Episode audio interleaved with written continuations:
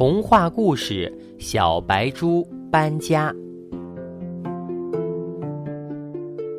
小白猪又要搬家了，它一连搬了五次家了。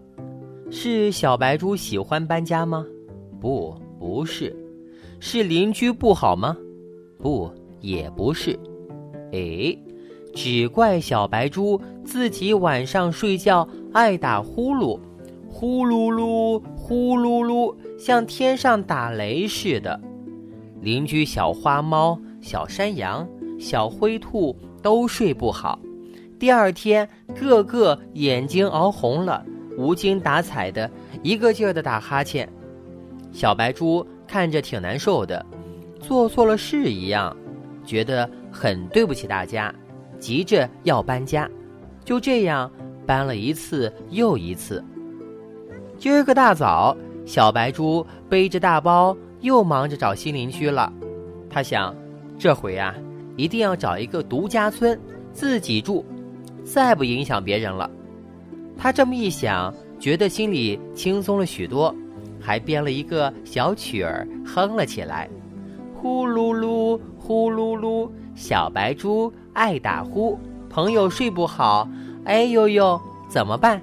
只好自己。盖房住，他哼着哼着，不知不觉来到了山上的树林里。树林里大树小树一排排，葱葱绿绿，可真好看呐。嗯，就在这儿安家吧。他放下背包，想捡一些枝条盖房子。诶，离他不远处，发现有一堆已经是摆得整整齐齐的木头，每根儿啊都有碗口那么粗。用来盖房子再合适不过了。这是谁的呢？他走上前，左看右瞧，四周空荡荡的，除了他，没有别人了。小白猪吼了几声：“谁的木头？谁的木头？”除了林里的回声，一片寂静。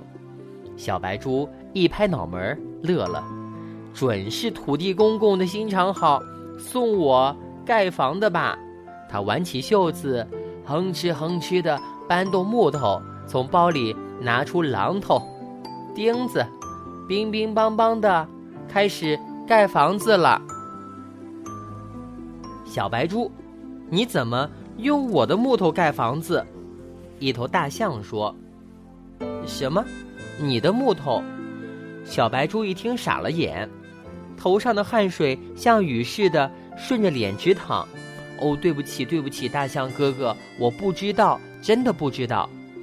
小白猪耷拉着耳朵，不知道怎么办好了。